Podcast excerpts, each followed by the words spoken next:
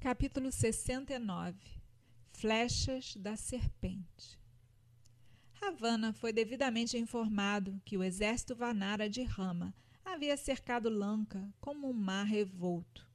Com raiva, ele subiu à torre de sua mansão e examinou a cena.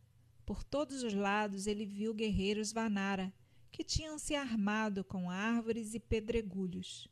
Ele se perguntou como ele poderia destruir essa vasta força invasora.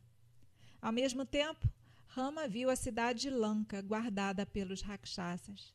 Ele podia ver com os olhos da mente a triste figura de Sita, mantida cativa entre aquelas paredes. Ele ordenou um ataque imediato.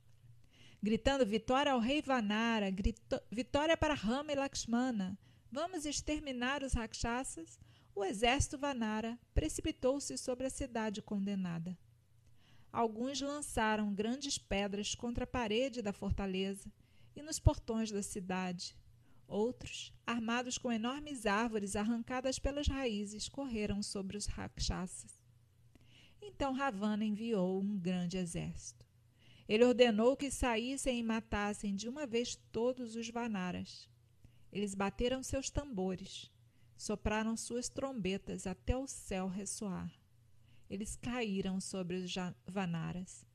Os Vanaras usaram pedras e árvores e suas próprias unhas e punhos para lutar com os Rakshasas. Milhares caíram mortos de cada lado. O campo estava coberto de sangue e corpos mutilados. Além desse embate horrível, houve muitos duelos entre guerreiros individualmente Angada encontrou Indrajit como Rudra contra Yama.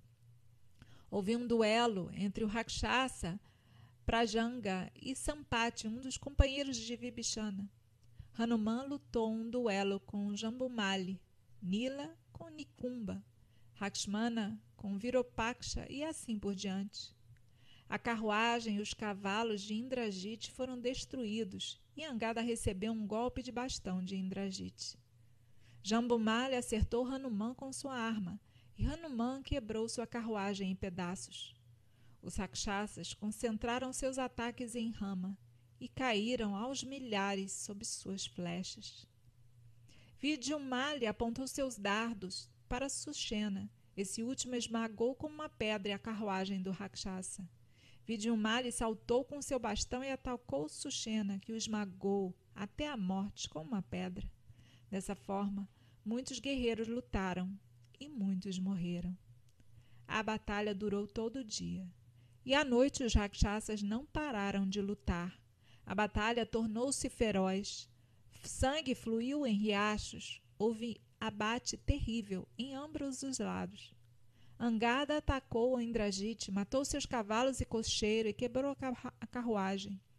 Os Vanaras eh, admiraram a habilidade e força de seu príncipe e soltaram gritos de alegria.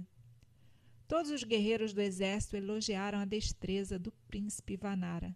Indrajit perdeu sua paciência junto com a carruagem e recorreu para a feitiçaria. Tornando-se invisível, ele mirou muitas flechas em Rama Lakshmana, que foi muito assediado nesse ataque de um inimigo cujo paradeiro ninguém poderia ver ou descobrir, e que fazia chover mísseis mortais de todos os lados.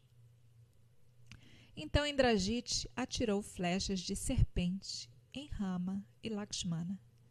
Presos por elas, não podiam se mover e ficaram indefesos no campo de batalha.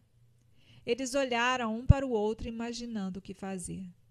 A dor de Lakshmana com a situação de Rama era enorme. Quanto aos Vanaras, eles permaneceram em volta, em triste perplexidade. Indrajit para, parabenizou o exército Rakshasa e voltou para a cidade. Exultante com sua vitória, ele foi para seu pai e anunciou que a história de Rama e Lakshmana estava acabada. Ravana ficou exultante de alegria. Ele abraçou seu filho e elogiou sua destreza. Os guerreiros Vanara, feridos e abatidos, Vendo Rama e Lakshmana no chão, concluíram que tudo estava acabado. Vibhishana viu que Sugriva de pé, desamparado e triste, e resolveu colocar coragem no rei Vanara. É tolice perder a esperança, ele disse. Veja Rama e Lakshmana, seus rostos ainda estão brilhantes. Eles não estão mortos. Não tenha medo, logo eles vão se recuperar desse desmaio e retomar a luta. O chefe se animou e fez tudo para evitar pânico no exército.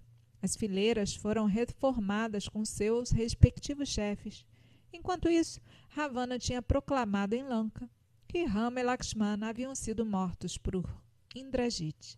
Ele mandou chamar suas mulheres e disse: Ide imediatamente informe a Sita que Rama não vive mais, que os dois príncipes jazem mortos no campo de batalha e o exército Vanara está destruído. Além disso, para convencê-la, leve-o ao Puspaka Vimana e mostre a ela o campo de batalha lá de cima. Deixe a obstinada ver por si mesma o que aconteceu. Vendo que não há mais ninguém, ela se voltará para mim. Os Rakshasas fizeram o que lhes foi dito. Do Vimana, Sita viu o campo de batalha. Ela viu Rama e Lakshmana deitados imóveis no chão, com suas armas espalhadas ao seu lado. Ela se encheu de tristeza. Ela pensou que era o fim e gritou: Para esse fim o destino me trouxe, desmentindo as previsões dos santos e astrólogos de que eu viveria como uma esposa e mãe feliz e uma gloriosa rainha. Pobre Calçalha, quem vai consolá-la agora? Como alguém que, tendo cruzado o oceano, afogou-se em um pequeno lago, esses guerreiros que fizeram tanto jazem mortos agora. Ó príncipes, como suas armas divinas falharam! Enfim, todo-poderoso é o destino. Quando Sita estava assim no desespero da tristeza absoluta, Trijata, sua companheira Rakshasi, que estava olhando de perto as figuras imóveis dos príncipes, de repente explodiu. Querida Sita, não há causa de tristeza. Nem seu marido nem Lakshmana estão mortos. Olhe para seus rostos, assim como os... é assim que os mortos lhe parecem? Eles estão presos por uma arma encantada e estão inconscientes por um tempo. Olhe para a disposição ordenada do exército. Tenha coragem, não tenha medo. Suas palavras pareciam néctar nos ouvidos de Sita. Duvimana voltou para Lanka e Sita foi levada de volta para o jardim. Com o tempo, a força das flechas enfeitiçadas enfraqueceu. Rama abriu seus olhos e se sentou. Embora gravemente ferido, ele recuperou sua força. Com grande força de vontade, se sentou, olhou para o seu irmão deitado e gritou: Ai de mim, para que me serve a vitória agora? Por que eu trouxe você comigo para a floresta, querido irmão, para morrer assim? Como posso voltar sem você para Ayodhya? Você costumava me consolar em meu sofrimento. Você está em silêncio agora, quando eu enfrento a maior tristeza. Como posso sobreviver sem você? Onde no mundo há um guerreiro como você?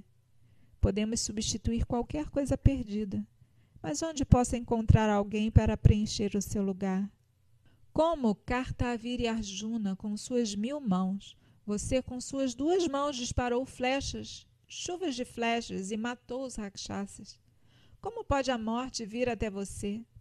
Você veio comigo da floresta e agora devo pagar minha dívida com você, juntando-me a você para a morada de Yama. Confessa a derrota. A palavra que dei a Vibhishana não pode ser cumprida. Ó rei Vanara, retorne para Kiskinda com todos os seus guerreiros. Você trabalhou duro para mim. Você cumpriu todos os deveres da amizade. Você tem minha gratidão. Mas não adianta mais você morrer. Volte para sua cidade. Deixe-me morrer aqui. Assim, Rama lamentou em tristeza desamparada. Então Vibhishana chegou lá, bastão na mão. Vendo sua enorme forma escura, os Vanaras imaginaram que era Indrajit novamente e começaram a voar. Em outra parte do campo de batalha, Sukriva e Angada estavam discutindo. Por que os Vanaras estão começando a se espalhar com medo? O que aconteceu? perguntou Sugriva. Angada respondeu: Você não sabe que Rama e Lakshmana estão deitados feridos? Sugriva disse: Não é isso. Olhe para a maneira como eles estão correndo desordenadamente. Deve haver alguma outra razão para isso. Então ele ficou sabendo que os Vanaras, que tinham sofrido nas mãos de Indrajit, confundiram Vibhishana com ele e fugiram assustados. Ele então envi enviou o Jambavan para reunir as tropas, desiludindo-os com esse, desse medo. Vibhishana olhou para Rama e Lakshmana.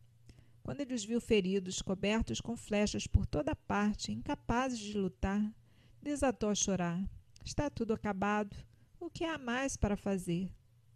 Sugriva voltou-se para Sushena, seu, seu tio, e disse: Leve Rama e Lakshmana para Kiskinda. Vou matar Ravana, resgatar Sita e levá-la para lá. Sushena respondeu: Existem ervas que podem curar as feridas dos príncipes e restaurá-los à saúde. Alguns de nós sabemos onde essas ervas podem ser encontradas. Aqui está Hanuman. Se você mandar, ele vai buscar as ervas. Enquanto eles falavam, o ar e o mar se agitaram por um vento forte, e o grande pássaro Garuda apareceu. Quando Garuda chegou, as flechas de serpente que cobriam Rama e Lakshmana desapareceram instantaneamente. Elas eram serpentes venenosas que se tornaram flechas através da magia de Indrajit e tinham amarrado os corpos dos príncipes. Quando seu inveterado e temido inimigo Garuda apareceu, elas fugiram. Então Garuda acariciou suavemente os corpos de Rama e Lakshmana, restaurando sua força total. As feridas foram todas curadas e eles se levantaram mais fortes e mais radiantes do que antes. E Rama perguntou: Quem é você, meu benfeitor? Ele não sabia que era Vishnu e que Garuda era seu próprio pássaro, em que ele sempre montou. Garuda respondeu: Eu sou seu bom amigo e velho companheiro. A glória é sua. Me deixe ir agora. Quando a batalha terminar, vamos nos conhecer melhor.